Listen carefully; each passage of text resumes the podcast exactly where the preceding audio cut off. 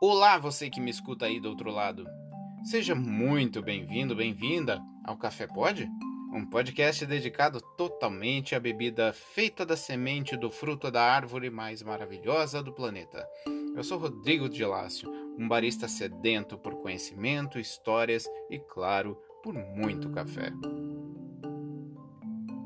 Este podcast é um oferecimento de absolutamente ninguém.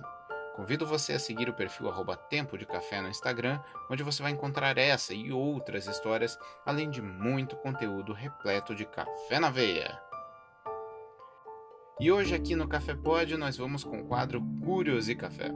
Vamos falar sobre a história de como surgiu o café solúvel. Sim, o café que trouxe a rapidez e a praticidade, especialmente nas guerras. Ficou curioso? Vem comigo! É tempo de café!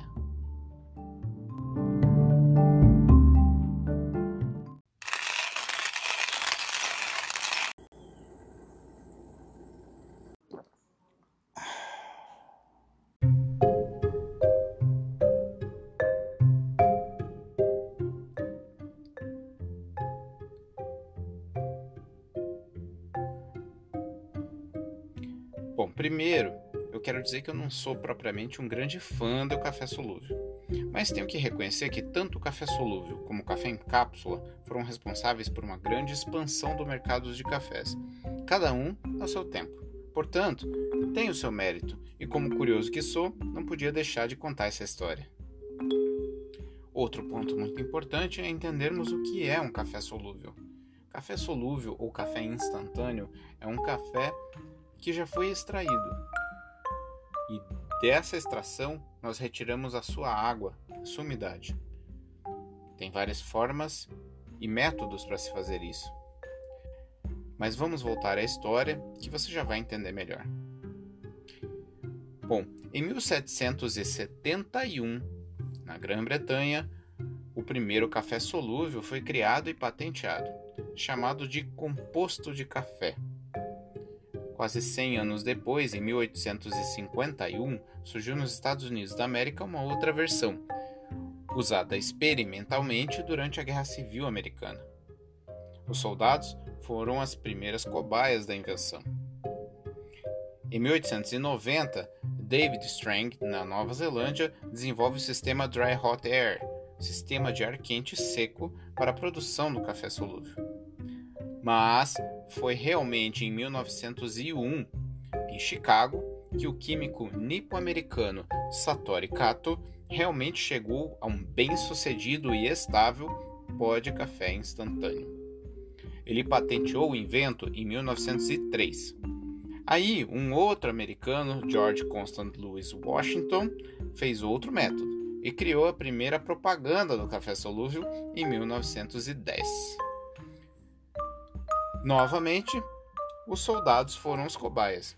Isso porque, durante a Primeira Guerra Mundial, o exército americano colocou o café solúvel na ração deles, novamente.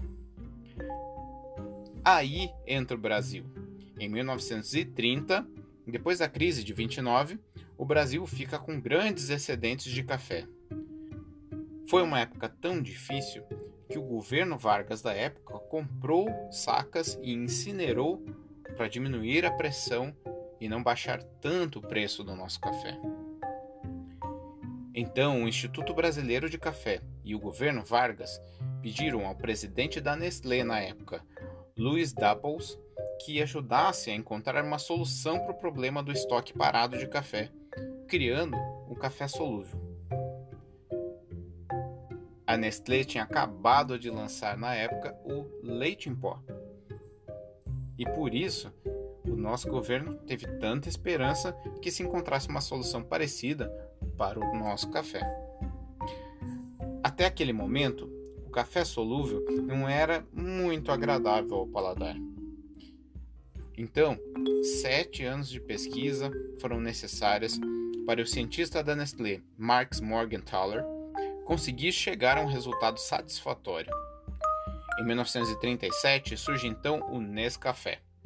Curiosidade, ele só chegou ao Brasil em 1953 por conta da pressão que os fabricantes de café torrado e moído fizeram no governo.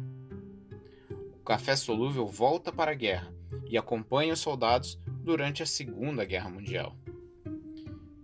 Em 1954, a Nestlé desenvolve o método, passando a usar apenas café, porque antes era necessário incluir na fórmula carboidratos para estabilizar o produto. Em 1960, surge um método chamado aglomeração, onde se vaporiza as partículas de café para formarem torrões. O problema? Um novo aquecimento piora muito o sabor do café. Então, surge o método freeze dryer ou liofilizado. Nesse método, o café é congelado a baixíssimas temperaturas e passa por um processo de sublimação, ou seja, a água passa diretamente de estado sólido para gasoso. Com isso, preserva-se muitos aromas e sabores do café. Porém, esse processo é mais caro, o que faz com que se utilize em produtos e marcas de maior valor.